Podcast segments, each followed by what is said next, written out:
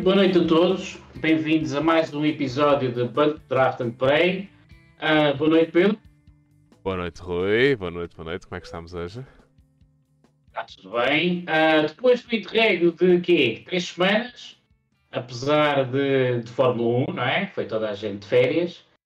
Um, apesar de, no intervalo, termos feito um podcast com o nosso amigo Ivo Correia sobre uh, o trabalho dele, um, era um episódio para ser sobre as, as três bandeiras vermelhas de, da Austrália e para, para, para ele falar da, da opinião dele e a visão dele, e acabou por ser um episódio bastante interessante sobre, sobre ser comissário de, de pista. Portanto, quem está aí, que ainda não ouviu no podcast ou, ou no nosso no canal de YouTube, portanto, faz favor, um, vá ouvir, porque é bastante interessante e representa uma visão bastante desconhecida do desporto automóvel.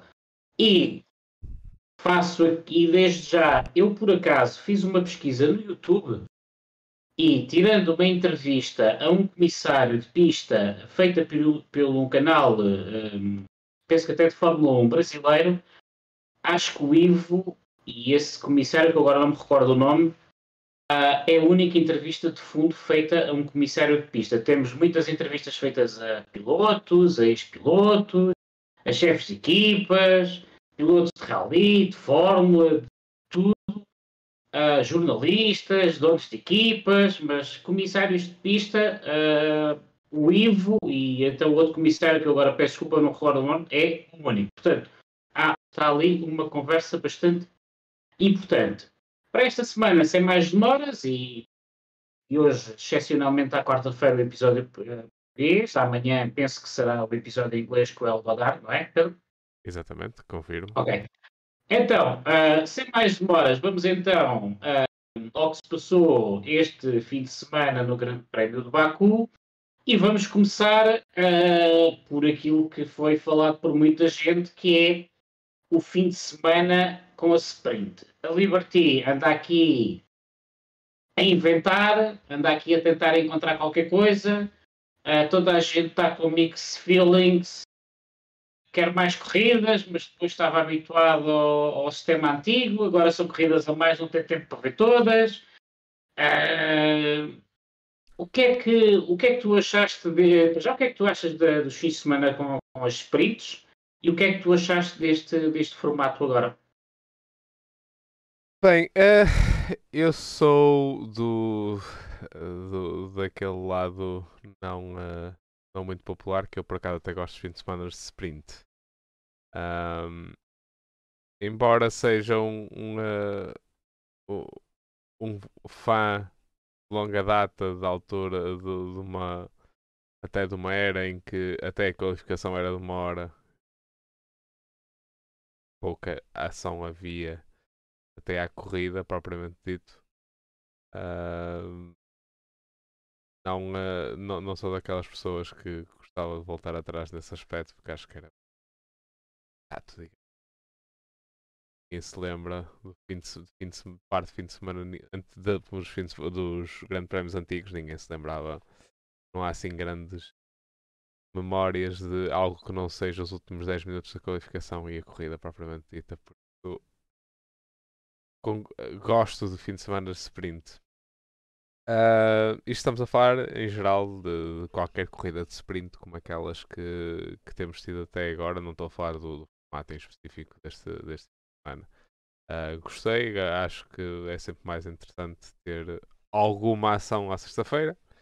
Sexta-feira acaba por ser acaba, acaba por ser um, um, um dia morto no, no, Grande Prémio porque é só treinos e, e não há grande, grande para ver.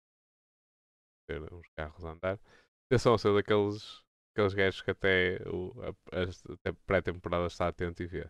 Eu assim acho acho ainda menos interessante uh, a sexta-feira, fim de semana normal, de grande prémio normal, do que até os testes de pré-temporada. Até prefiro os testes de pré-temporada às sextas-feiras dos grandes prémios. Uh, por isso eu, eu gosto uh, e não sou daquelas pessoas que tenta agarrar ah, ao que é ser puro na Fórmula 1, que eu acho que isso Por isso eu, eu gosto. Sim, sim, sim, sim. Aliás, essa, essa, essa, essa conversa aqui, se quiserem ser puros à Fórmula 1, então vamos passar para corridas de 6 horas. Uh, por isso acho que não, não, não, não, não faz grande sentido falar nessa ser puro na Fórmula 1. Uh, ah, isto a falar de, dos grandes prémios de sprint em si, acho piada, acho que traz alguma coisa, acho que traz alguma coisa. Não traz tanto como nós gostaríamos, uh, mas, mas traz alguma coisa. Deste fim de semana em específico, eu acho que o que eles estão a tentar fazer é se calhar seguir um bocado os moldes daquilo que está no MotoGP, que o MotoGP também começou a correr sprints este ano. Um, e não é e no MotoGP também não é o um, uh, os resultados da corrida sprint que, que determinam a grelha para o, para o fim de semana para, para, o grande prémio principal. Embora fizeram de maneira diferente fizeram duas sessões de qualificação diferentes uma para cada uh, corrida. Uh, no MotoGP não é assim. Isso é que eu acho que veio tirar um bocado de brilho à corrida de sprint. Porque, entre aspas, a única coisa que havia a ganhar com a corrida sprint eram os pontos. Que 10 pontos para o primeiro e vai até o décimo lugar que ganha um ponto.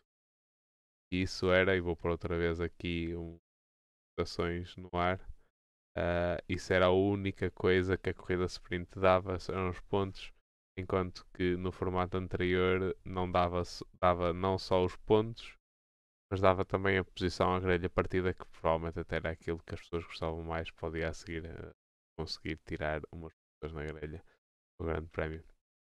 E eu acho que isso fez com que, sem contar com praticamente as duas primeiras voltas, que corrida de sprint acabou por perder um bocado de brilho por causa disso. Embora lá está, não sei, acho que precisamos mais um fim de semana numa pista em que uh, lutas em pista sejam mais possíveis. Uh, porque no, no Grande Prémio em si também não, não veio a demonstrar também uma corrida com muitas ultrapassagens, por isso pode ter sido um bocado por causa disso. Temos assim tanta ação na corrida sprint. Mas... Outra coisa que eles perderam a oportunidade foi de fazer duas sessões de qualificações diferentes. Uh, foram as duas exatamente iguais. Uh, isso é que eu já não sei. Isso é que eu já não gostei tanto. Sério, acho que. Acho que é um bocado de repetição. Sim. Foi, foi a única eu, coisa que eu não gostei muito deste semana. Eu, uh, a minha visão há duas coisas. Uh, não tenho nada a opor-me a que a Liberty uh, procure encher o fim de semana mais corridas. Uh, porque todos, todos, sabemos o objetivo. O objetivo é aumentar as, as audiências e também aumentar o, o interesse em pista, ou seja, para quem torre as suas centenas de euros se não milhares, se contarmos com, com a despesa toda de ir, de ir a um autódromo. Um, portanto, se a Liberty quiser encher de corridas o fim de semana, são corridas, não tenho nada contra. Agora, duas coisas. E, e já agora vou fazer o gancho para, para aquilo que o, o Ivo contou aqui, do que é um fim de semana normal em Brandes Artes, ou ou no campeonato no BTCC, no fim de semana BTCC, em que está sempre a haver corridas de classes diferentes, ou seja, conseguem fazer um, um programa com, na parte do BTCC, tem o BTCC, depois tem os Masas, depois tem os Minis, depois tem o não sei o quê, e há sempre interesse. Não sei até que ponto uh, a Liberty não deveria investir também eh, na promoção de campeonatos de, que pudessem também encher o fim de semana, ao estilo do que tem agora na Porsche Cup, ou na Fórmula 2, ou na Fórmula 3, ou seja, tornar essas, essas classes também mais, mais apetecíveis para ver, portanto, variar mais um pouco fazer mais marketing, esse tipo de coisas. A nível destes dois formatos, que no fundo que é, faz a qualificação, depois faz a qualificação que é a, a sprint shoutout, depois é sprint corrida, depois faz a qualificação à corrida principal. E depois faz a corrida principal.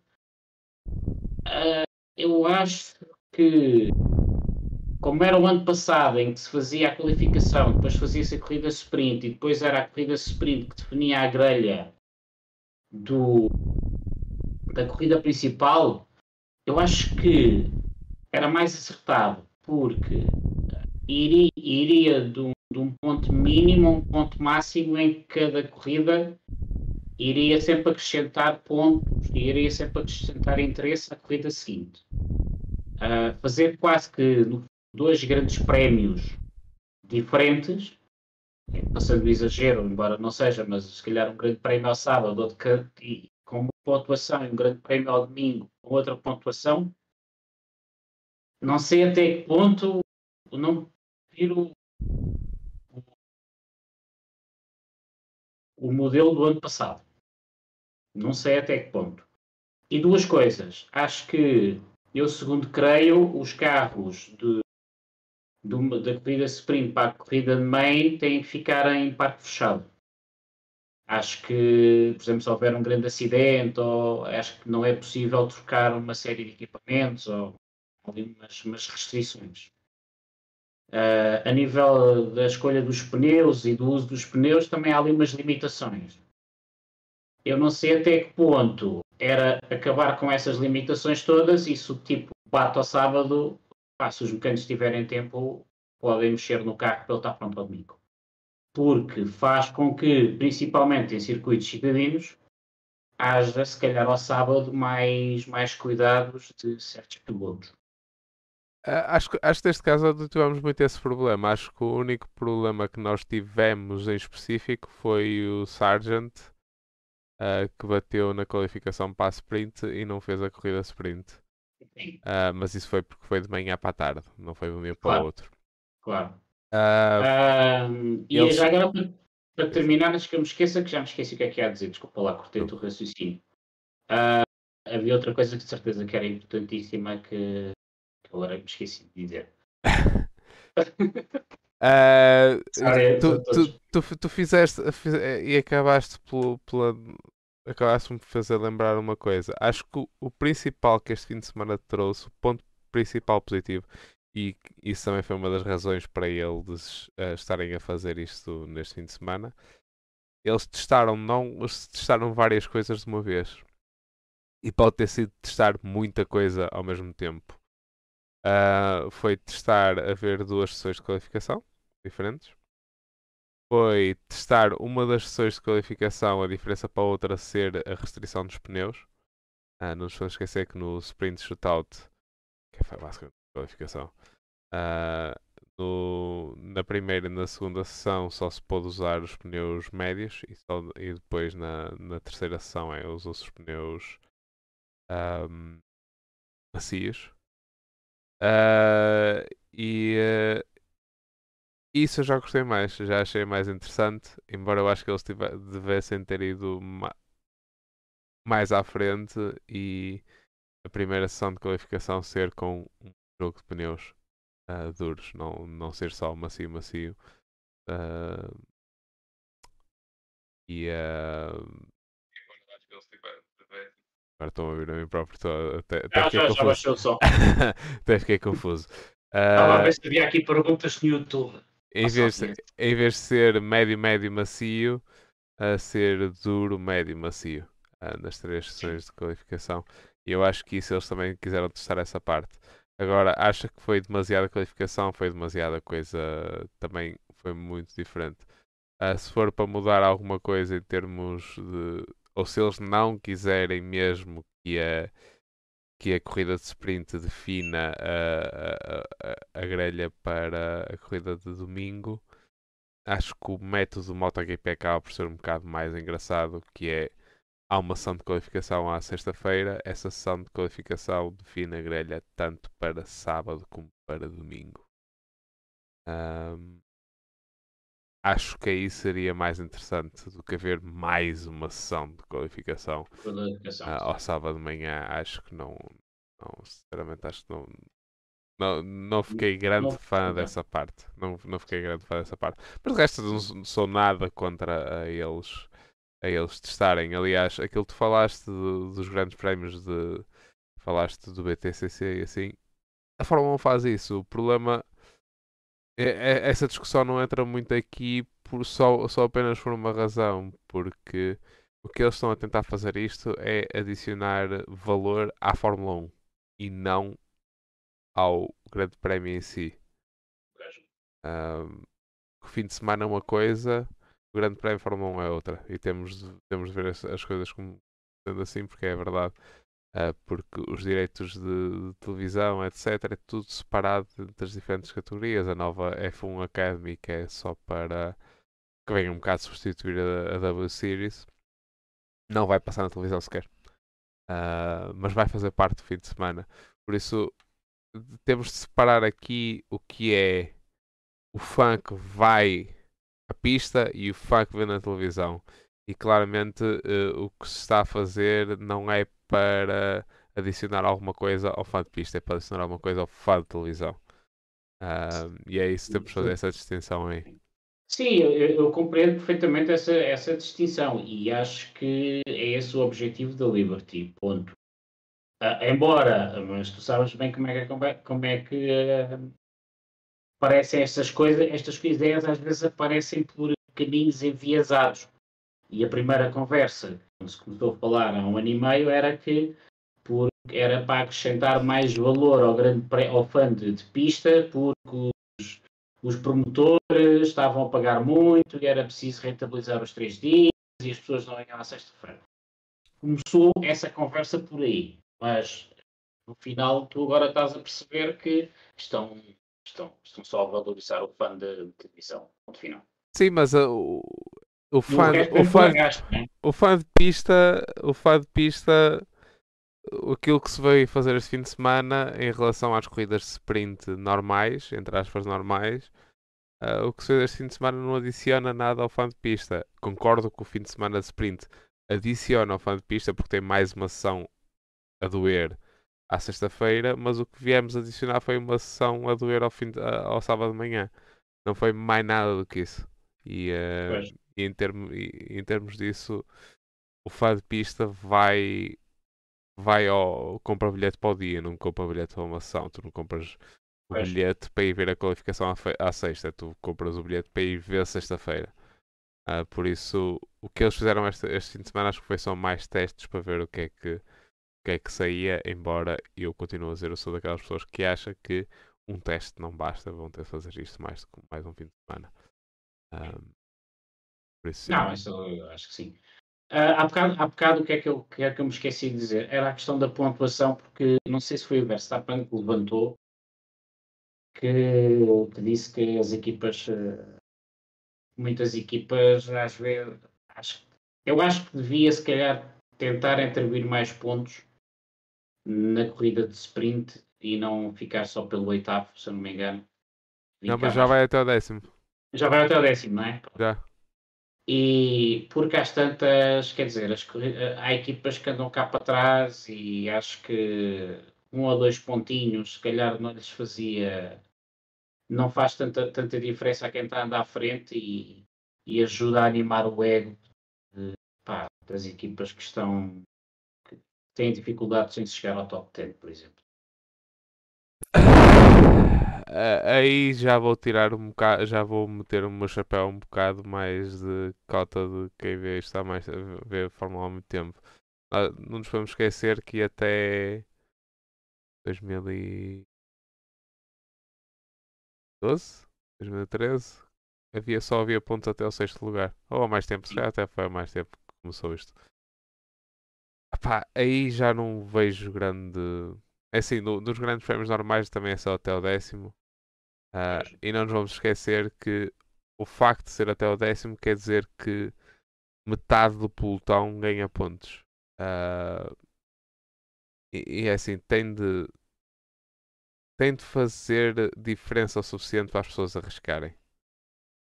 Uh, se diluirmos mais os pontos para, para, para posições mais atrasadas da grelha, só se vai diluir os pontos e o facto de receber pontos não vai fazer tanta diferença. Uh, e vai, acho que isso também vai, vai, tirar um bocado ao espetáculo. Vai fazer, vai, vai fazer diferença às vezes na corrida em si, mas se calhar não vai fazer diferença no desenvolvimento das equipes, porque muitas equipes têm, têm que lutar para desenvolver um carro para ir para o top. Além de não nos podemos esquecer que pontos, cada ponto que os pilotos ganhem, um dá despesa ao piloto, dois é prize money para, os, para, as equipas. Uh, e esse prize money para as equipas terá de ser calculado de maneira diferente porque o prize money é, é uma piscina finita, não é infinita. Por isso. É não, mas salva, salvaguardando isso, mas lá está. Se calhar uma equipa que entra um, agora pode ficar em top 15, nos 15, 20 e ir a receber pontos e algum prize money. Uh, com, com capa até ao décimo, uma equipa que entra agora tem que fazer um carro para o top 10. Tem que ser, ou pelo menos tem que ser esse o objetivo. Mas é, é a Fórmula 1, meus amigos, não é fácil. A Fórmula 1 é os tubarões, é a classe principal, é a classe rainha do esforço motorizado quatro rodas, por isso. Portanto, sim. Portanto o, o Verstappen tem alguma razão, mas no que diz, sim, não, não faria mal distribuir mais pontos, principalmente na sprint. Mas a nível global do campeonato, pensando a longo prazo, seria um bocado contra, contraproducente. É, é assim, na sprint eu não concordo. Então, se, não, se fosse para mudar os, os, pontos e para dar pontos a mais gente, tinha de ser no, no Grande Prémio principal, não podia ser na sprint. Não podes ter na sprint a dar pontos até o 15 e no Grande Prémio a dar pontos até o décimo. Acho que não faz sentido. Ou igual para os dois, ou, ou igual nos dois, ou quanto mais não seja, dar, ponto, dar pontos para posições mais atrasadas no grande, na corrida mais longa, não na mais curta. Pois. Exatamente. Uh, porque senão vão todos passear para a sprint. Uhum. Uh, pronto, visto mais ou menos como é que está aqui as nossas opiniões sobre, sobre a sprint, ou pelo menos o que nós achamos dos testes que a Liberty tem estado a fazer.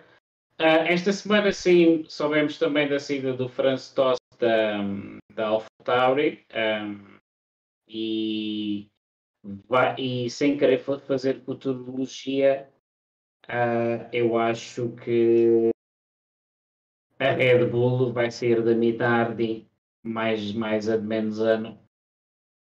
O que é que tu achas? Como é que tu vês este alinhamento dos astros? Eu sinceramente, se for simplesmente para vender. Ou, ou, ou o velhote estava farto e decidiu reformar-se. Acho que nem uma coisa nem outra. Sinceramente.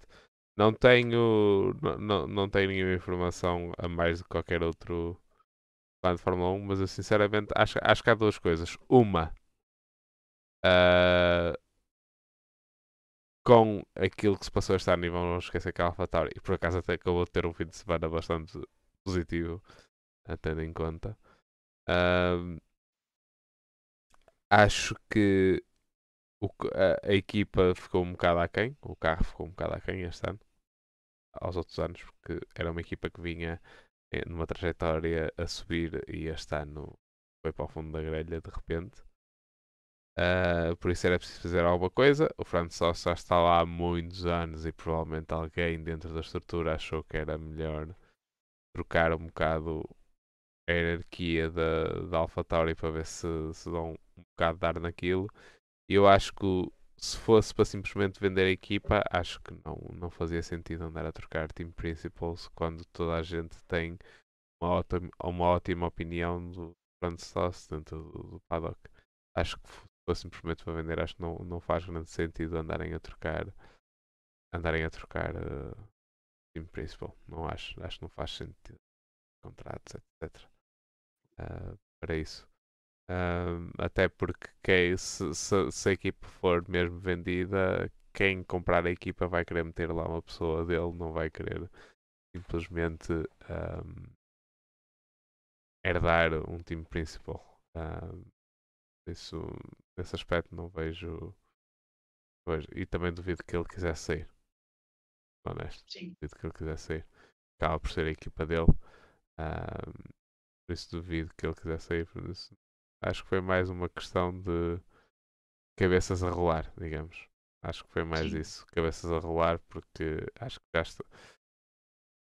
O que, pode, o que isto pode querer dizer pode ser mais até no sentido de um, a nova, digamos, a nova gestão da Red Bull em si, caso a mãe uh, querer algo mais da sua segunda equipa, querer uma segunda equipa mais à frente, mais perto da, da equipa mãe.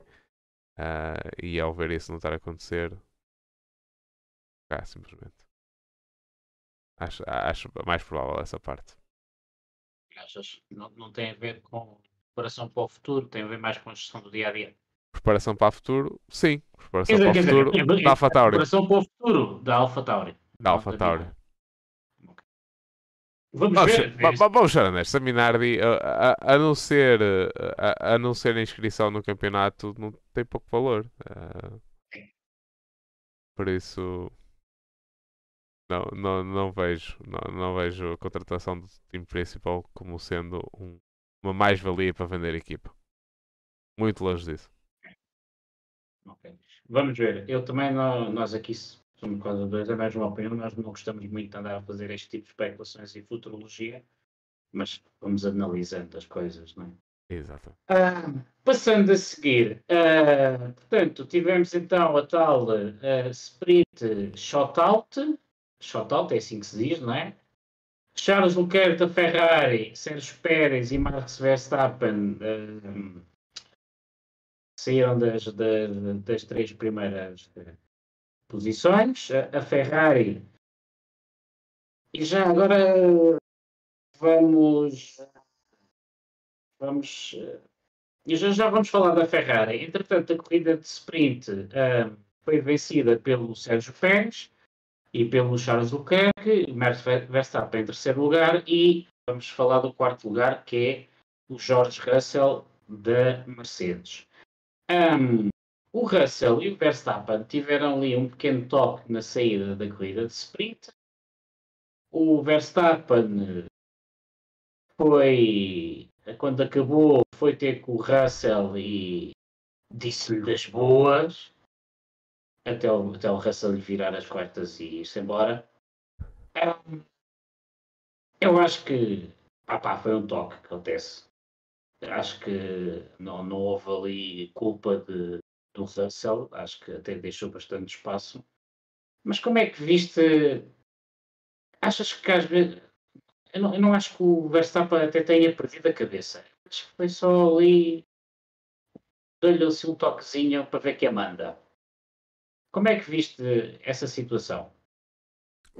Temos, acho que temos duas dimensões aqui. Aquilo que realmente aconteceu em pista e o que foi falado eh, durante, até durante nas comunicações de rádio e depois da corrida. Ahm, o que aconteceu em pista acho que não foi nada mais. Ah, foi ali no limite, foi, foi no limite, mas a Fórmula 1 é para se ver coisas no limite, se não for, se não for para se ver corridas no limite, eu acho que mais vale a pena arrumarmos as coisas e vamos todos para casa dormir uma soneca. Ah, por isso, Passear todos para a praia e depois do final logo vemos o resultado. exatamente. Ah, realmente o Russell foi, foi agressivo, a verdade é que foi agressivo. Ah, e para a T2 teve um bocado de understeer e, e deu um toque no, no, no Verstappen. Ah, que só aconteceu, vamos ser honestos, só aconteceu porque estamos num, num circuito citadino e o Verstappen não tinha para onde ir. Também não vejo problema naquilo que o Verstappen fez. Não vejo grande problema no que o Russell fez. Ah, acho que não, a lógica deles andarem a pedir penalizações acho que não tem lógica nenhuma. É segunda curva de um grande prémio. Circuito citadino, se não for para, para deixá-los correr, como eu disse, arrumar as coisas e vamos para casa e nem sequer se pensa mais no assunto. Ahm, em relação depois às queixas do Verstappen e etc. que isso aconteceu, vejo tudo como jogos políticos e mais nada. O Verstappen foi extremamente criticado no passado por ser agressivo e ele agora que está no topo, está-se a aproveitar para provar o ponto dele, que é uh, a maneira dele abordar as corridas não estava mal desde o início. Uh, ele simplesmente está a querer dizer uh, calma, mas quando fiz eu fui tão criticado e agora, agora está bem. Meu amigo, tu traz uma nova dimensão e a verdade é que o Verstappen, quer se goste do rapaz ou não, uh, é, foi um daqueles pilotos que trouxe uma nova realidade ao desporto. Uh, tal como o Hamilton trouxe uma nova realidade ao desporto quando entrou na Fórmula 1 também. Também tinha uma maneira diferente de, de abordar as corridas e o Verstappen igual. Criaste esta nova realidade, agora, meu amigo, amanha-te. O que tu fizeste aos outros, os outros vão fazer a ti. Uh, e não te queixes, é a única coisa que eu tenho a dizer. Acho que acho que ele tem de se calar e, e, uh, e aceitar, porque neste caso, coisa que vai ser sempre assim, ou que foi sempre, assim até hoje, mas neste caso ele não tem, não tem razão nenhuma. Queixar. Foi ali no limite, foi, mas se não quer, se não quer lutas em pista, que arruma as botas que se vai embora e, e, o, e o Verstappen não é claramente não, não é um piloto desse, simplesmente está a aproveitar a, a plataforma dele para provar um ponto. Uh, acho, acho, que, acho foi... que, ele próprio não, não acredita muito no que está a dizer. Eu, eu acho que foi ali um foi, foi mais teatro para a Câmara do que propriamente um, um calentón, como diziam os espanhóis, os amigos espanhóis.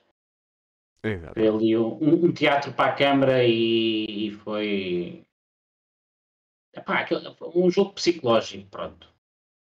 Sim, sim, sim, sim. claramente, claramente. Eles, claramente. Eles, eles sabiam muito bem o que é que estavam a fazer. Claramente. Uh, depois, uh, a corrida, entretanto, a corrida, vamos já falar, eu tinha aqui um ponto. Uh, a Ferrari, o que é que tu achaste este fim de semana? foi o foi a Ferrari que acertou enquanto equipe ou foi o Charles Leclerc parece que finalmente teve um fim de semana mais focadito e que as coisas correram bem? Uh, eu sou honesto. Acho, acho que não, não temos, com, com este fim de semana não, não, não ficámos a saber grande coisa. Por duas razões. Um, é claramente uma pista que o, que o Carlos Sainz não, uh, não, não atina. Já desde anos anteriores não atina, por isso a diferença entre ele e o Leclerc pode ser sempre por aí, pode ser só por aí. Uh, a Ferrari sempre soubemos que tem um, um, melhor carro em corrida do que em, uh, em qualificação do que em corrida. E depois temos outra dimensão. O, a Ferrari levou uma, uma asa uh, com pouca carga aerodinâmica, ao contrário da, da Red Bull. O que fez com que a Red Bull tivesse mais uh, vantagem, ainda mais vantagem em corrida em relação à Ferrari, porque acaba por ser um carro que conseguia, além do, da potência que tem o motor onde atrás, uh, o facto de ter mais carga faz com que a diferença entre andar o ter o DRS ou não ter o DRS e o andar no cone ou não andar no cone fizesse ainda mais diferença uh, e depois conseguiam fugir simplesmente no meio da, da pista. Por isso acho que tinham o carro 100% afinado para a corrida. Uh, como têm demonstrado, têm-se concentrado muito mais na corrida. Uh, e neste caso a, Ferrari tinha o carro mais afinado, ainda mais afinado para a qualificação e conseguiu passar à frente deles nisso, mas depois não teve hipótese nenhuma. E também deve estar aqui um, um, um bocadinho de Red Bull sabe que tem mesmo muita vantagem na corrida, por isso na qualificação, sendo no circuito de circuito citadino, nem sequer arriscam tanto e se calhar até pedem aos pilotos para não arriscarem tanto uh, para não haver problemas para terem o carro direitinho para as duas corridas. Acho que foi um bocado por aí. É, é um bocado seca, uma opinião um bocado seca e se calhar uma realidade um bocado seca, mas uh, acho que é mais por aí do que simplesmente a, a Ferrari ter andado para a frente ou para trás. Acho que temos outras, outras, perspect outras perspectivas um bocado mais engraçadas pelo resto do pelotão, de quem pode ter andado um bocado para a frente ou não. Mas tu achas que hum, a Red Bull se apresentou com uma estratégia mais conservadora porque uh, Baku é um, é um circuito citadino, já não é a primeira vez que o, Verstappen lá parte. Já, já não seria a primeira vez. Uh, e depois, esta, depois é empacotar tudo, ir a correr para Miami e, e, e uma batida forte aqui iria se calhar uh, estourar custos, uh, rebentar com orçamentos e a Red Bull também não está famosa, tem que começar a, a fazer contas. Uh, pode ser um bocado por aí, porque ao contrário do que nós Não lembrar disso agora, não, não, tinha pensado nisto antes. Estou, pela, pela tua resposta, lembrei-me agora de perguntar Sim. isso. Não, não é muito sustentado. Isso pode entrar aqui, até porque a Red Bull, ao contrário que toda a gente pensava, trouxe bastantes upgrades para, para o Grande Prémio de, de Baku. Uh, foi uma das equipas que mais upgrades trouxe. Uh, o que pode surpreender pelo facto de, de, terem um orçamento reduzido para este ano e túnel de vento reduzido uh, para este ano. Uh, e podem ser simplesmente eles a tentar também tentar limitar custos para exatamente para o resto do, do ano, porque eles têm é, é assim partirem uma asa, os custos dessa asa vão estar vão, estar, vão ser expressados no no budget cap, por isso uh, pode ter aí um é bocado também, sabe? É mais uma viagem de avião com urgência, é mais uma série de logísticas, porque não podes. Uh, e nem por isso, porque se nós vamos ser honestos, o carro que vai estar em Miami não é o mesmo que ser em, em Baku. Pois. Ok. Um, entretanto, Uh, já vamos falar então da, da, da corrida. Uh, a corrida lá começou com o Charles na frente, lá foi ultrapassado depois pelo, pelo Verstappen e, e pelo Pérez. E este novo ano um, há, o Verstappen perde a posição na box Uh, porque assim que foi lançada a bandeira amarela, Red Bull mandou o Verstappen ir logo à box, que já estava há duas ou três voltas a queixar de pneus, ou pelo menos o carro já tinha dado ali uma escorregadela, portanto dá a impressão que aqueles pneus estavam mesmo no limite. O que é que tu achas? Foi, foi um erro de estratégia ou foi mesmo daquilo das ares que no nosso segundo tomas uma decisão e afinal. Uh, acho que aqui temos que pensar em duas coisas. Uh, ele parou quando houve um acidente em pista. Sim, foi Sim. o. o, o quem, quem foi, foi de Vries? Foi de Vries. Uh, claramente eu não tenho, já, já não tenho feito as datas que só sabia assim coisa, mas lembrei-me bem. Foi de Vries. Eu também me lembrei. Eu também, tá, também me lembrei. Acho que aqui houve duas coisas que, que ajudaram. Uma, os carros estavam muito próximos e uh, se parassem os dois ao mesmo tempo, uh, fazer o double stack era impossível. Era impossível fazer o double stack. Outra coisa foi o acidente claramente pareceu logo desde o início que era um acidente para safety car. E o safety car demorou muito tempo a, a, a sair para fora. Uh, o Pérez estava a apanhar o Verstappen. Também, se calhar, houve aqui também uma, uma vontade do Verstappen de parar para tentar ganhar o undercut ou qualquer coisa do gente, para tentar ganhar, para ver se eram os pneus que ele não conseguiu conservar tão bem como o Pérez. E acho que foi um bocado misturado de tudo. A Red Bull pensava que podia ter pelo menos metade do, da, da, da, paragem nas boxes em safety car, já, já em safety car, por isso acaba por não perder grande coisa. Safety car demorou algum tempo a sair. Uh, acho que foi tudo assim um bocado e já sabemos quem vai à frente normalmente numa equipa tem preferência na, nas paragens nas boxes e ele já estava a queixar dos pneus, então deve ter dito logo que sim, vamos trocar. Aliás, vi esse carro duas ou três voltas antes, fez ali uma escorregadela meio estranha.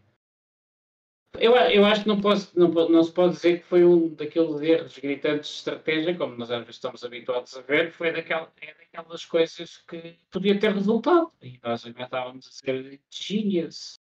Tipos pá, são gênios. A malta da, da Red Bull é um gênio na estratégia. Vamos, vamos, vamos ser eh, honestos. Acho que este fim de semana, acho que foi o fim de semana de Pérez, sinceramente. Acho Sim. que ele estava no fim de semana sim, ele gosta de Baku, uh, isso é claro. Embora uh, há dois anos, ele ganhou há dois anos, e o ano passado também. Não lembro, ou foi a Ferrari? Não lembro. O Max não foi, porque o Max uh, ainda não ganhou em Baku, foi das, é das poucas pistas que ainda não, não ganhou, acho. Há dois anos o Max, há dois anos o Max despistou-se, entrou safety car. E foi a situação foi do red Black. Flag, ou foi, ou foi red, red flag e o, Red flag. o, Hamilton, o Hamilton na primeira curva enganou-se nos botões e seguiu em frente e o Pérez tomou a dianteira e ganhou. Pois. O ano passado, por acaso, eu acho também O ano passado, Pérez- ou foi Pérez ou foi Ferrari. eu acho que foi Pérez. Ah, e, ah, Eu digo já, eu digo já. Enchendo de chouriços que eu digo já. e, ah, e este ano, e este ano, e o, o Pérez estava claramente mais rápido que o, que o Verstappen. E acho que mesmo não tendo havido a troca do, da- das posições na, na- no safety car, acho que o, que o Pérez tinha conseguido passar à frente do Verstappen. Ah, tinha sido mais interessante porque tínhamos mais uma, uma ultrapassagem em pista, mas ah, acho que o Pérez estava num nível diferente do, este fim de semana e acho que não, sinceramente acho que não havia nada a fazer em relação a isso e a estratégia foi, foi, foi um conjunto de azares tudo ao mesmo tempo fez com que ele, que ele perdesse. Sim, não, não, não, não acho que, há, que exista grande coisa, grandes lições a tirar daqui. São coisas que acontecem, portanto, não. Sim, sim. não foi apenas uma situação de, eh, de- de pista. Ahm, vamos passar aqui para o outro ponto, que é a prestação do Pérez ao longo deste campeonato. Ahm, até quando achas que o Pérez consegue aguentar a, a pressão de, do Verstappen? Porquê? Porque, sinceramente, está-me a surpreender. Eu acho que, normalmente, como toda a gente pôs as coisas no início do ano, e Pérez às vezes também é um bocado o patinho feio de muitos comentadores e muitos podcasts e muitos artigos que nós lemos, também somos um bocado influenciados e a nossa opinião acaba por ser um bocado influenciada. Eu, eu acho que o Pérez está a ter um excelente início de campeonato e já não vou nessa conversa com os próximos circuitos são citadinos ele, não, ele gosta muito circuitos citadinos, portanto vai ser favas contadas, também não vou por aí. Mas hum, achas que se calhar ele vai dar mais luta, entre aspas, continuar a achar que o campeonato vai ser para o Verstappen do do que deu ano passado, vai, vai, fazer mais, mais, mais corridas a cabeça em água Verstappen? Não sei, sinceramente duvido muito. Acho que não, não é tanta pressão. eh, eu acho que ter as, tua, ter as tuas notas até quando aguentar a pressão do Verstappen. Acho que não é bem aguentar a pressão do Verstappen. Acho que é mais. Acho que o Pérez não é um piloto tão regular e não vai conseguir manter a forma, eh, a mesma forma até ao final do ano. Não é um piloto tão adaptável. Ah, não nos podemos esquecer, não, tô, não vou falar só do facto de serem pistas cidadinas, vamos falar que ele teve mais sucesso até agora em pistas onde já tinha tido sucesso no passado e pistas que ele tem preferência, e acho que isso é, é lógico. Ah, o Verstappen também esteve, também teve alguns azares já este ano. Acho que este foi o primeiro fim de semana em que o Pérez estava mesmo, mesmo, mesmo com mais, mais performance que o Verstappen. Mas acho que é um daqueles fins de semana sim, e acho que num, num campeonato completo acho que o Pérez não tem a regularidade que, que tem o Verstappen, por isso acho que não vai eh, é, aquelas coisas como começar bem o campeonato é entre aspas fácil continuá-lo é- e terminá-lo é, é uma É coisa diferente, difícil. Mais difícil. Eu, eu acho que o, o- a minha opinião é que o, o Pérez está um furo acima daquilo que esteve nos últimos dois anos e o Verstappen está um furo abaixo daquilo que esteve nos últimos dois anos, mas isso não quer dizer que o furo acima do Verstappen seja superior ao furo abaixo do Verstappen. Acima do Pérez seja acima do furo abaixo do Verstappen. Que me, eu não tenha bragado aqui. Uh, sem, sem querendo ser demasiado indelicado com o Pérez, eu acho que o Verstappen só com uma perna, acho que mesmo assim ganhava ó, no campeonato inteiro, acho que mesmo assim ficava à frente do Pérez. Ah, sim, claro. Uh, que teve um bom início de campeonato, como já teve antes. Mas a minha opinião, posso, pode coisa, mas, mas tem surpreendido para positiva, tem, tem, tem andado muito bem, tem feito o seu papel muito melhor uh, tem feito mais do que o seu papel. Acho que tem, uh, acho que tem levantado algumas questões que não pensávamos que ele quer poderia levantar. e acho que está a causar algum desconforto ao Verstappen. Acho que sim, acho que não, não estava à espera dele causar este desconforto ao, ao Verstappen. Mas acho que quando chegamos ao final, acho que vamos, quando chegamos a, novembro, ao final de novembro ou dezembro, não sei quando é que acaba este ano. Se calhar acaba em janeiro do próximo ano este ano. Uh, mas Bom, despachado. Acho, acho, que vamos, acho que vamos chegar ao final do campeonato a gozar connosco, connosco próprios. Como é que nós sequer pensámos que o Pérez conseguia dar a luta ao Verstappen? Sim. Ok. Concordo também. Uh, vamos então falar bocado de jeito de, de balanço destas quatro corridas, não, cinco corridas e quatro etapas, o segundo pelotão. Um, qual, qual são para ti as equipas que, que estão mais fracas e que dificilmente eu tenho aqui recuarão, mas é recuperarão até ao final da época. Qual, é, qual é qual é para ti aquelas duas, duas ou três equipas que tu vês que a coisa este ano já está é arrastar-se? Até este fim de semana diria Alpha Tauri, embora o Tsunoda teve uma boa prestação, com o décimo lugar e teve bastante. É o Tsunoda tem estado bem este ano, mas o carro tem estado muito mal. Este fim de semana até correu bem, ele teve competitivo tanto nas qualificações como na como no, nas duas corridas. Um, e o décimo lugar, o décimo lugar foi. Com um pontinho? pontinho, e o décimo lugar demonstrou isso. Uh, houve algumas equipas que este fim de semana que, que desiludiram.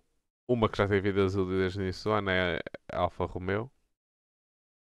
Já está muito aquém do que eu esperar da equipa. E só andaram para trás este fim de semana. Uh, este fim de semana tivemos uma Alpine horrível. Horrível. Foi uma vergonha.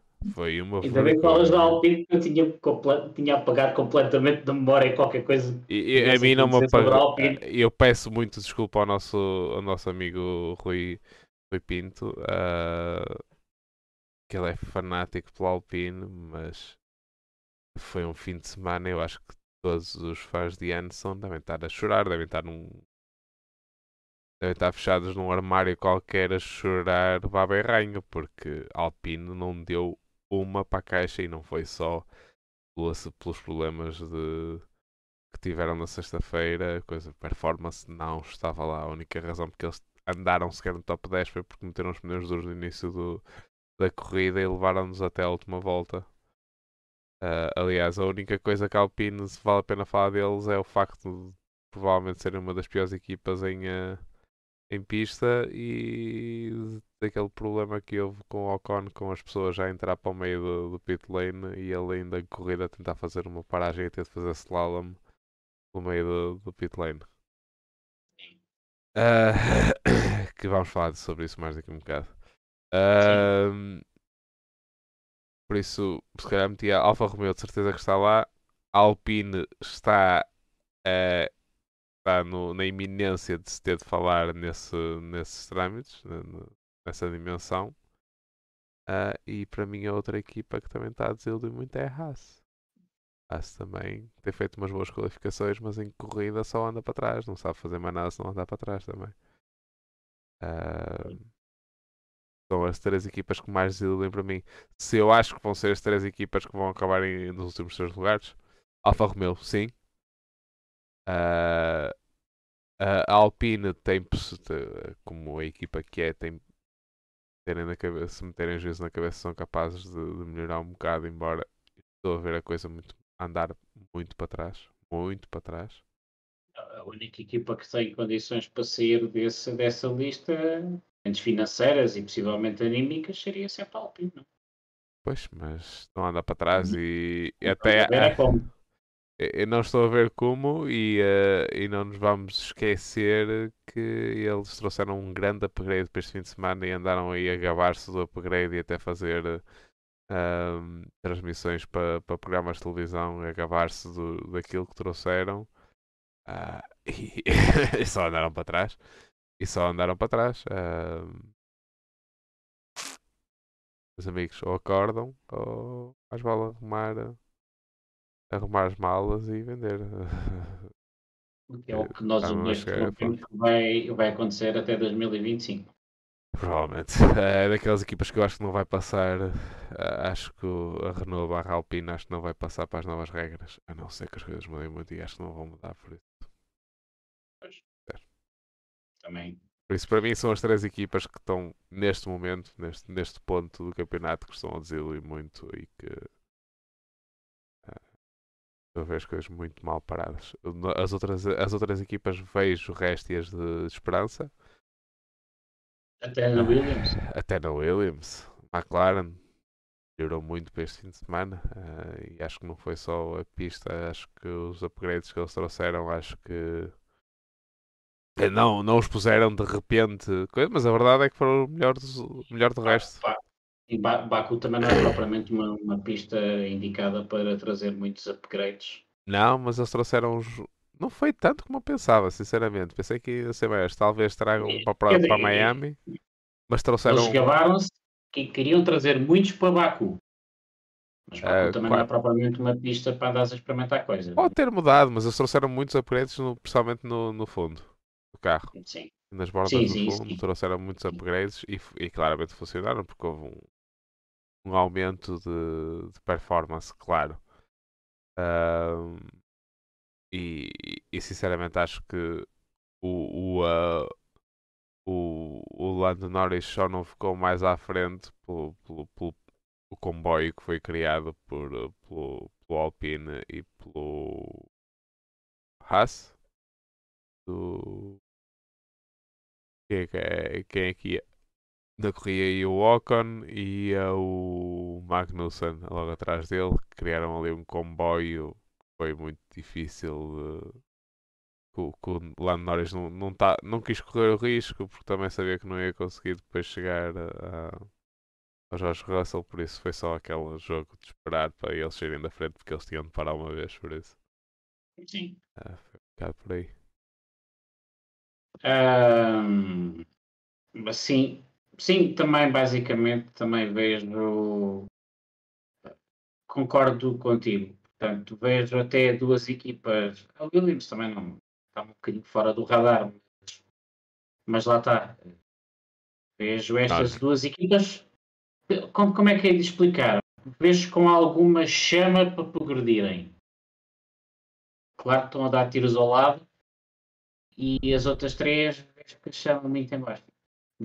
Não, nos vamos esquecer, tivemos, não sei, não tenho esta estatística aqui, mas tivemos ambos McLarens, ambos carros da McLaren e ambos Williams a passar para a Q2 na qualificação para, para o Grande Prémio. Atenção, ambos os McLarens e ambos os Williams. E entre isso, na qualificação para o Grande Prémio, ambos McLarens passaram para a Q3. Atenção. Estamos a falar a qualificação que deram, que não estou a falar do shootout, estou a falar de qualificação. Acho que nessa feira Sim, foi o Norris sétimo e o Piastri em décimo. Exatamente. E tiveste o Albon décimo terceiro e o, o Sargent décimo quinto. Décimo quinto que nem sequer, nem sequer bateu no final da Q3, por isso acabou por nem sequer participar na, na bateu na Q1, por isso acabou por nem sequer participar na Q2. Ah, por Sim, isso não sabemos. Não sabemos se ia conseguir melhor que o 15 ou não, mas. Sim, mas é pá. Ambos Williams e ambos McLaren a passar a, a passar a, a passar a Q2 eh, o ano passado, não imaginávamos isso. Não, e mesmo o Logan Sargent, quer se queira, quer não, é um piloto rookie, é um Williams e é um circuito citadino. Exatamente. Não é? Ou seja, não é daqueles circuitos em que tu podes esticar mais um bocadinho ali com uma certa sem perícia sem, sem consequências, sem consequências. Por isso sim, uh, demonstra aí uma progressão. Uh, são equipas que estão a demonstrar uma progressão. A Williams muito mais devagar, estava vem de problemas muito maiores. E ainda, uh, muitos, ainda, deve ter muitos problemas. Ainda tem muitos problemas para resolver, tal como tem a McLaren, que quando o André Stella deu uma entrevista agora na paragem a dizer que quando finalmente a ele a tomar conta da equipa reparou em alguns problemas de organização dentro da própria equipa que não tinha ideia mesmo já estando na equipa há muitos anos.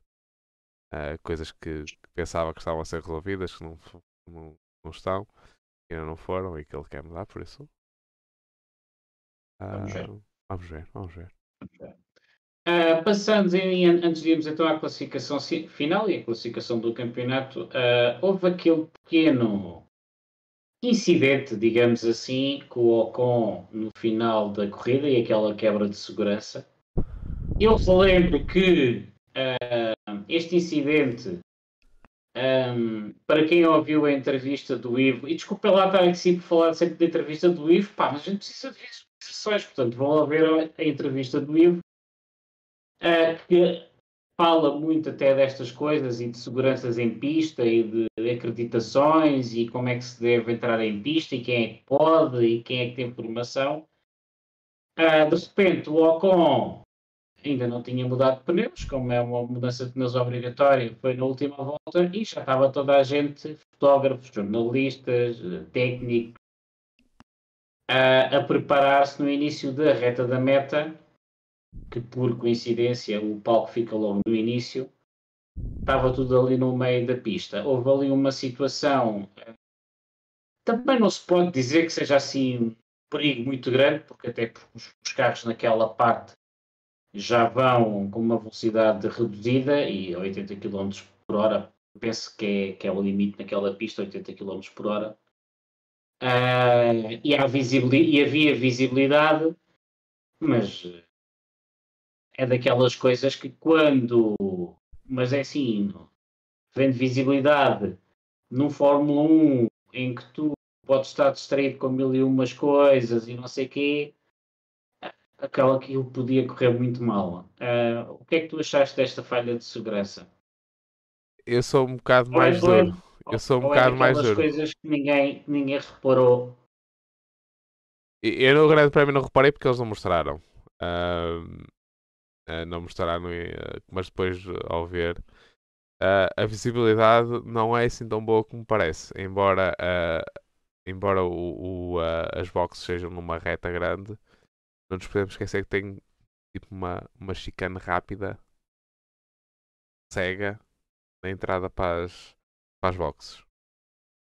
Outra coisa, e velocidade reduzida a 80 km por hora, levar com Fórmula 8 80 km por hora, não é pera Não, não estou a falar disso, estou a falar de, de, de poder, travar, poder travar o carro ah, mesmo assim, é, é qualquer claro coisa que, pode acontecer. Era atropelado por Fórmula 1 nem sequer a 10 km por hora, né? Epá, temos aqui uma coisa. Eu acho que não deveria haver nenhuma comoção das boxes antes de, de, Não vou falar acabar o Grande Prémio, mas pelo menos antes de todos os pilotos que vão que estão uh, uh, nem vou dizer na volta do não vou dizer na volta do líder porque não, não pode acontecer mas todos os pilotos que vão passar uh, antes do líder entrar, uh, acabar a corrida, não devia haver VIPs, etc., a passar pela, pelas boxes. Não devia. Para esta. Um, supostamente não, não há. Ah, a questão é que há, é que, isto, é, que isto, é que isto é uma situação normal e já tivemos o, o ano passado, problema, há dois anos, similar, em que houve uns VIPs a passar a coisa e passou de repente um carro para ir às boxes. Já não foi a primeira vez que aconteceu, mas desta vez foi um bocado mais grave. Da outra vez foi um carro simplesmente a vir para parar e já vinha com dano, etc. Desta vez foi um. Vamos, o Ocon teve de levantar pé para não encontrar as pessoas. Ou seja, teve de fazer uma paragem mais lenta para. Uh, a situação que houve foi o, na altura quando o Albon fez aquela uh, aquele mega stint no Grande Prémio de Melbourne, mas foi à saída das boxes, não foi à entrada. Neste caso, até foi à entrada, que para mim ainda é mais grave. Sim, a entrada é mais grave. Além de que tinha barreiras físicas metidas lá e um, vamos dizer, um espaço bastante reduzido para o carro passar em velocidade de corrida. E vamos esquecer que, embora nas boxes tenha limitação de velocidade, acaba por ser a velocidade de corrida, é simplesmente velocidade de corrida nas boxes. Ok? Por isso, acho que não devia haver nada disso antes de pelo menos todos os carros que estão à frente do, do líder acabar, passarem uh, a linha das boxes. Acho, acho que esse deveria, deveria ser a regra. Uh, não nos podemos, não, não podemos, uh, não, não podemos descartar a segurança para algum tipo de espetáculo. é preciso ter fotógrafos, é preciso ter isso, tudo bem. Há e acho que já há procedimentos para isso. Aliás, nós temos fotografias do meio do Grande Prémio, fotografias tiradas da, do muro das boxes. Por isso há, há, procedimentos para passar pessoas de um lado para o outro e devem ser feitas dessa maneira, com esses procedimentos com segurança nessa última fase e VIPs, etc., só serem permitidos em forma de massa depois do piloto que vai uh, à frente do líder seja, o piloto que ainda vai fazer mais uma volta antes do líder passar uh, a linha do, da meta, acho que não ia acontecer. Isso não deviam ir pessoas de forma assim tão massiva para, para, para, para basicamente uma pista em, em uso, que, que é, porque a linha, as boxes, a linha, a faixa rápida das boxes é, uma, é pista em uso. Sim, sim, sim. Uh, acho, meus amigos, espetáculo, tudo muito bem, mas não se pode.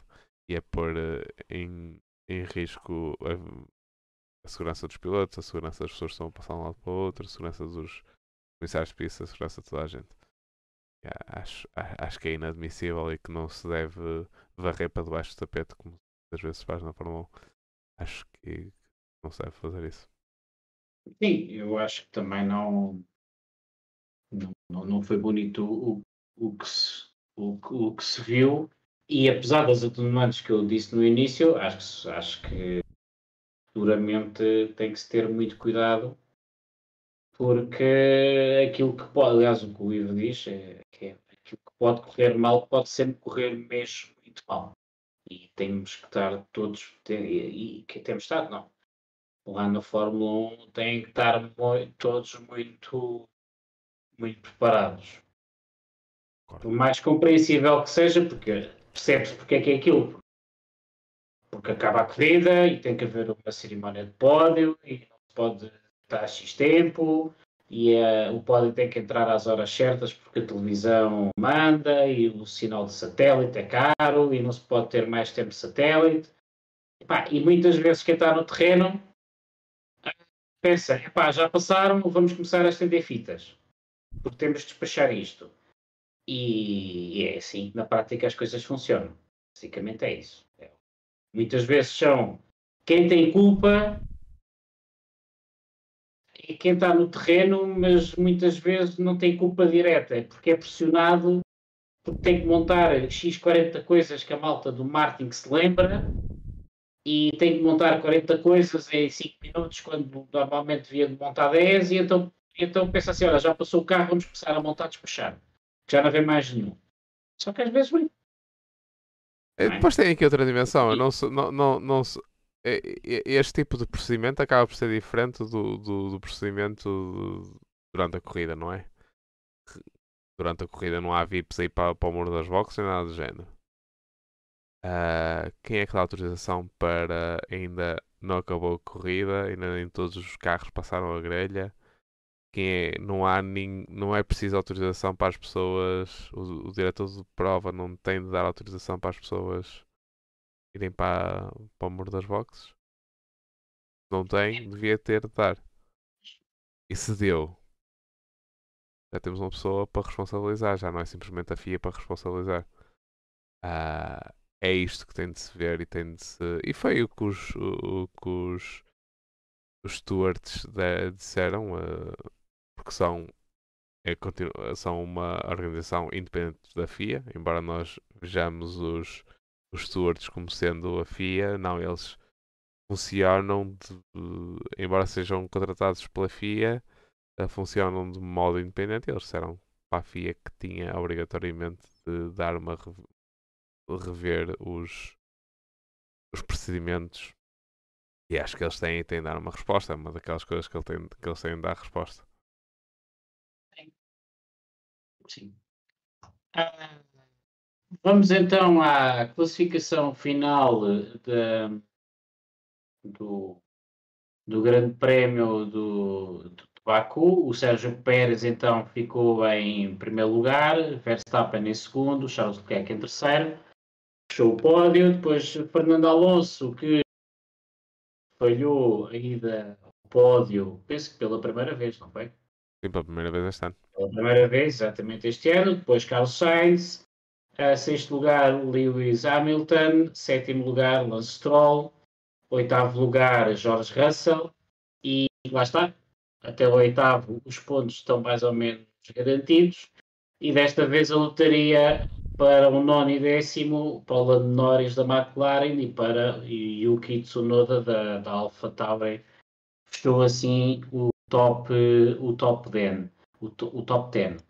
Ahm, no campeonato, basicamente, eh, a Red Bull está em primeiro lugar, a Aston Martin em segundo lugar, a Mercedes em terceiro, quarto lugar a Ferrari, quinto lugar a McLaren Mercedes, que teve aquele, aquela sorte daquele dos astros se alinharem todos no, no Grande Prémio passado, aliás, como tu previste e de, de, de último passar quase para quinto lugar e lá está 14 para 18 pontos 14 para 8 pontos do sexto lugar quando há ali 3 pontinhos em disputa praticamente normalmente o fim de semana já, já é uma margem cons- consi- considerável.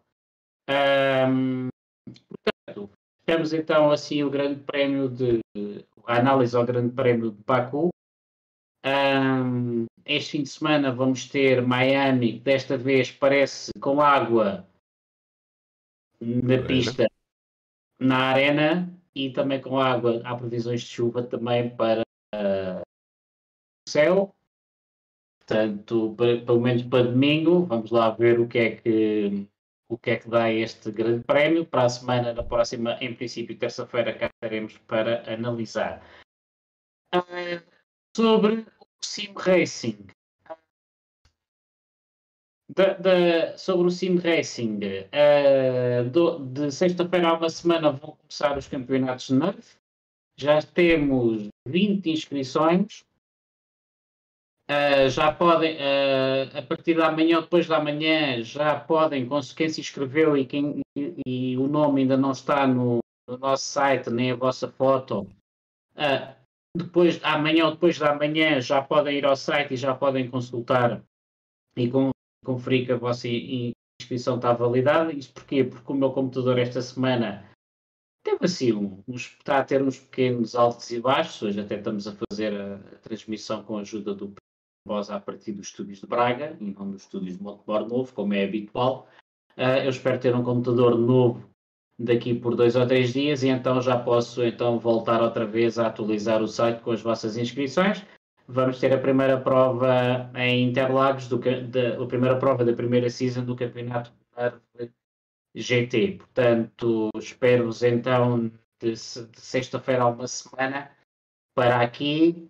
Um, uh, os comentários este ano já temos contrato assinado e com o Tiago Godinho. O Tiago Godinho este ano vai ser o meu companheiro uh, de comentários durante a temporada toda, vai, vai ser comentador fixo, vai-me ajudar então aqui nos comentários, uh, talvez ainda exista outra surpresa nas hipóteses tipo 5%, duvido muito que contra positivamente ao, novo, ao nosso convite, uh, um dia quanto, quem nós convidamos, e, e pronto, basicamente é assim. Uh, Pedro, não sei se tens alguma coisa a falar pela TWR.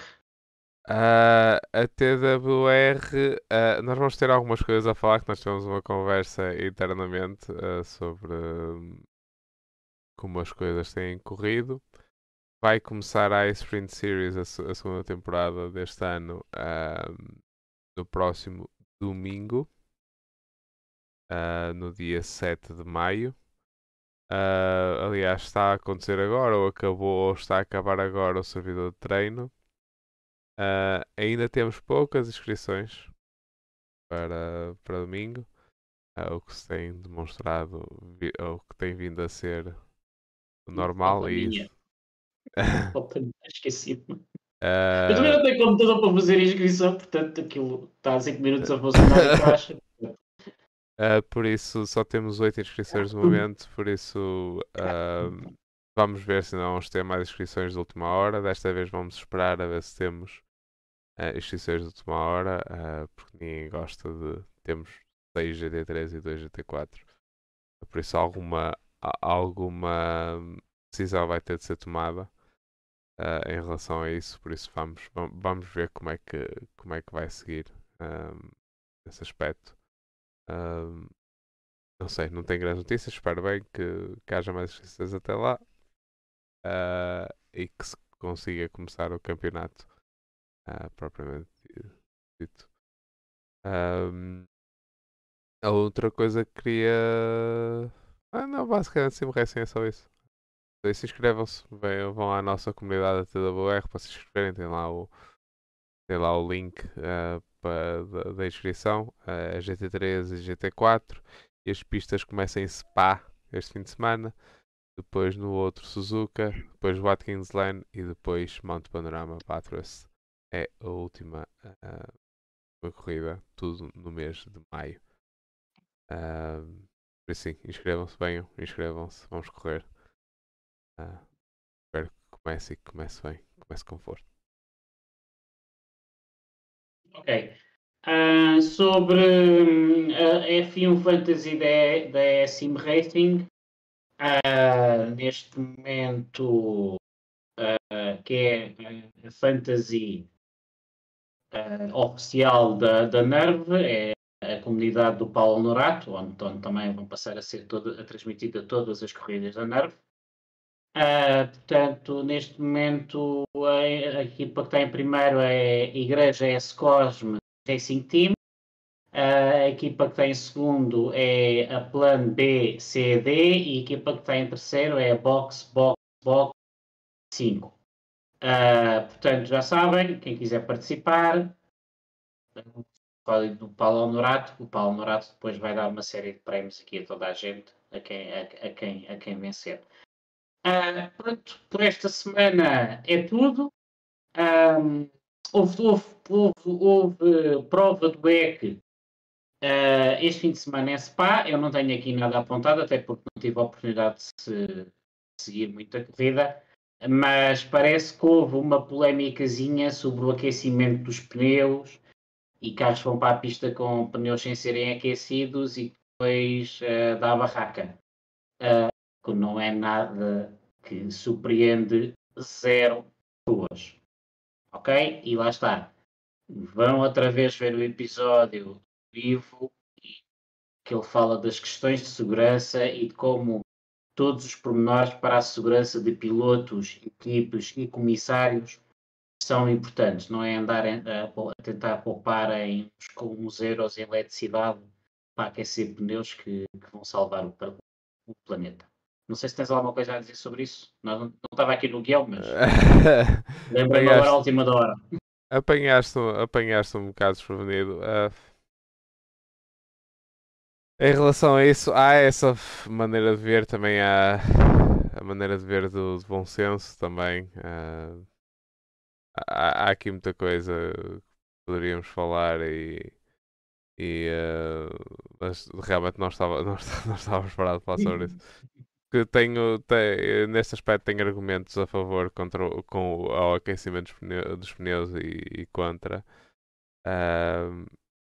E algumas das coisas que pode ir contra a maneira de ver do Ivo, uh, se calhar vai um bocado a favor de pessoas que ele, que ele, que ele por acaso apoia, decisões que ele apoia, por isso acho que, há, acho que, é, uma, acho que é uma coisa que há maneira, várias maneiras de ver, uh, mas realmente sim, é, é, é uma daquelas coisas que queremos pôr. A segurança é uma coisa que queremos pôr também na, nas mãos da. Uh, certos, ou certos pormenores da segurança que queremos deixar nas mãos do, do, do senso comum das pessoas que estão a praticar o desporto ou não. Acho que é um bocado por aí também. Uh, e claramente neste desporto motorizado há, há muita gente que não que não quer saber da, da parte da segurança, por isso é, é, preciso, é preciso aqui pesar um bocado. Uh, porque se os, pneus forem aquecidos, se os pneus forem aquecidos devidamente em pista, uh, não há problemas, mas se não forem, as pessoas, não é? E agora aqui o problema no EC que temos no EC que não vamos ter na Fórmula 1, caso alguma vez essa regra passe para a Fórmula 1, é que no EC temos pilotos que não são profissionais, etc. Temos uma grande mistura de, de profissionalismo e uma grande mistura de, da potência das pessoas para o, para o desporto motorizado que não acontece na Fórmula 1, que são todos profissionais e com licenças, para licenças e tudo. Que mal era se conseguem aquecer, se não sabem aquecer pneus em pista. Mal era se não soubessem aquecer pneus em pista. Por isso, é, é uma das coisas, daquelas coisas que tem de se pesar um bocado e se calhar no WEC calhar é uma daquelas categorias que, que não faz grande sentido não haver aquecimento dos pneus nas boxes. Uh, não faz grande sentido porque tens literalmente tens uma categoria chamada é AM que não são todos amadores que andam nos carros, mas é obrigatório ter um amador no carro.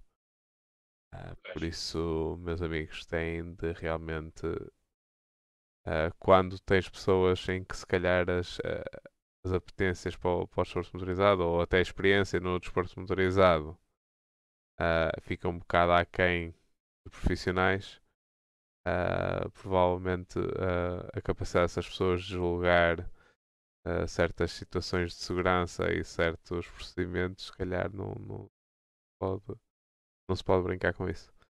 e nesse aspecto, sim, acho que. acho que temos muitos pilotos no WEC que não, não têm capacidade para fazer parte de uma Fórmula 2, Fórmula 3 ou até de uma Fórmula 4.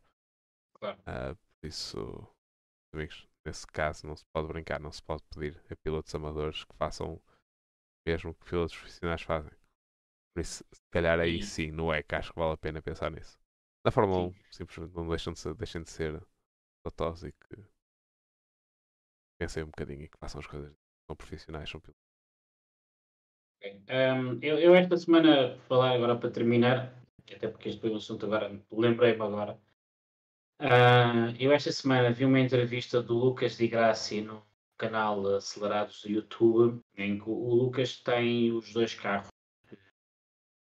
Tem, tem pelo menos dois carros correu, um Audi, o Audi com que ele correu em Le Mans e também o, o Audi com que ele foi campeão pela Fórmula, pela Fórmula E e ele falava dos, precisamente dos pneus, porque lá está, o aquecimento ou não dos pneus também tem muito a ver com a forma como o carro é desenhado e projetado. Enquanto no Fórmula E eh, aquilo são pneus normais de estrada, o aquecimento dos pneus é uma coisa.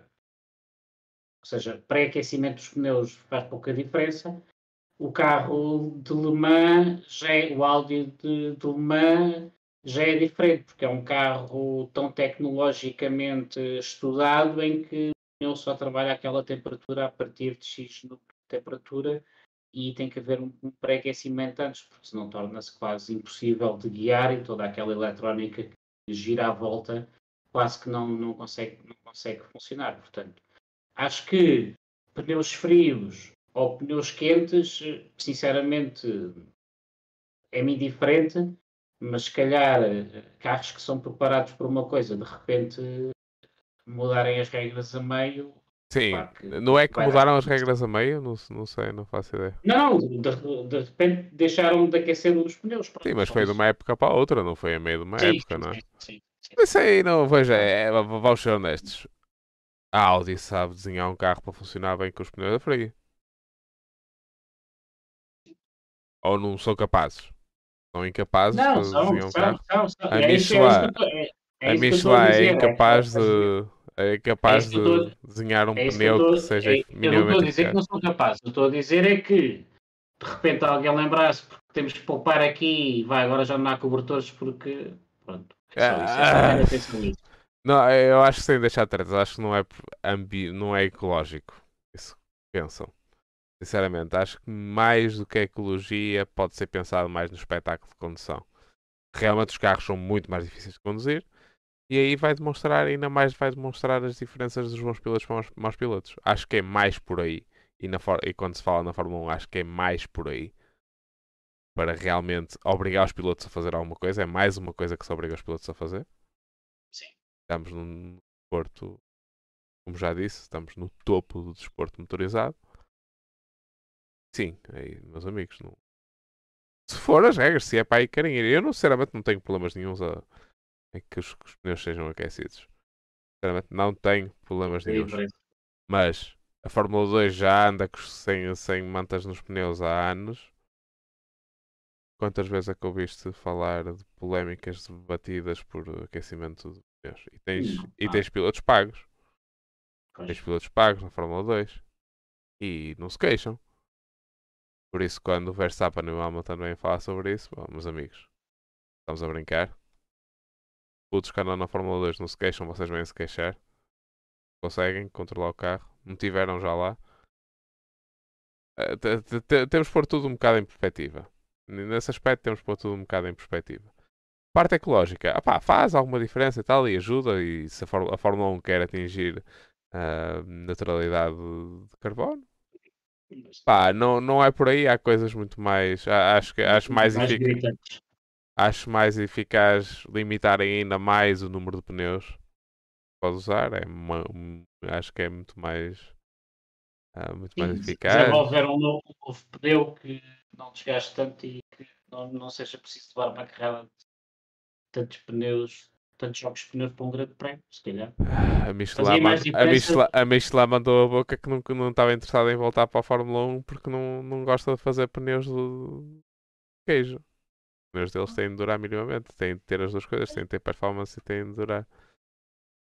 Ah, por isso É temos. isso é isso que o mercado pede, não é? Tu não compras uns pneus, olha que porreiro. Vão-se gastar agora rapidamente aqui, a subir o. Ah, Mas vamos ser honestos, vamos ser honestos. Esse, a Pirelli conseguia fazer pneus que, du- que durem mais, mas não vão ter tanta aderência. É, é tudo aqui um, um jogo, não há não há grande volta a dar.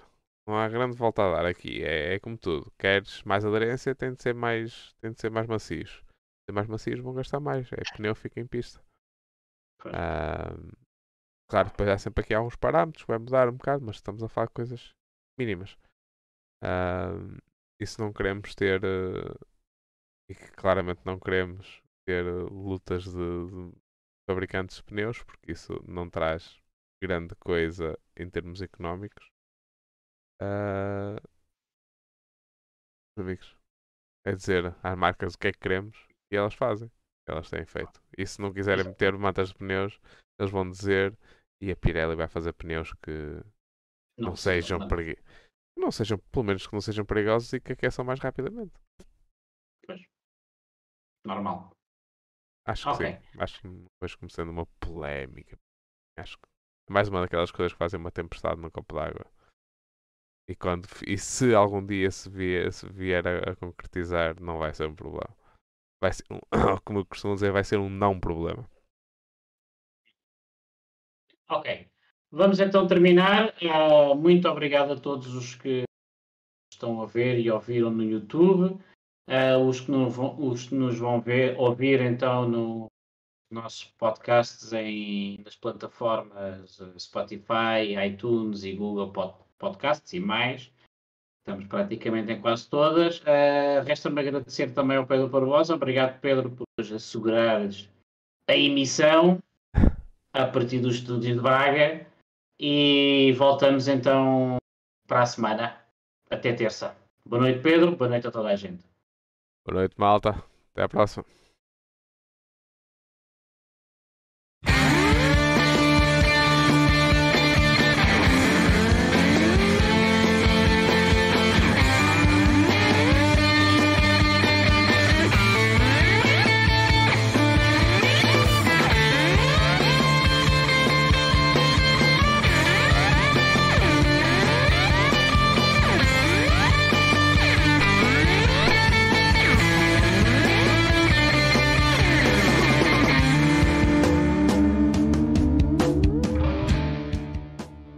Draft and Pray is an independent podcast, and the music was by Latin Punks Know.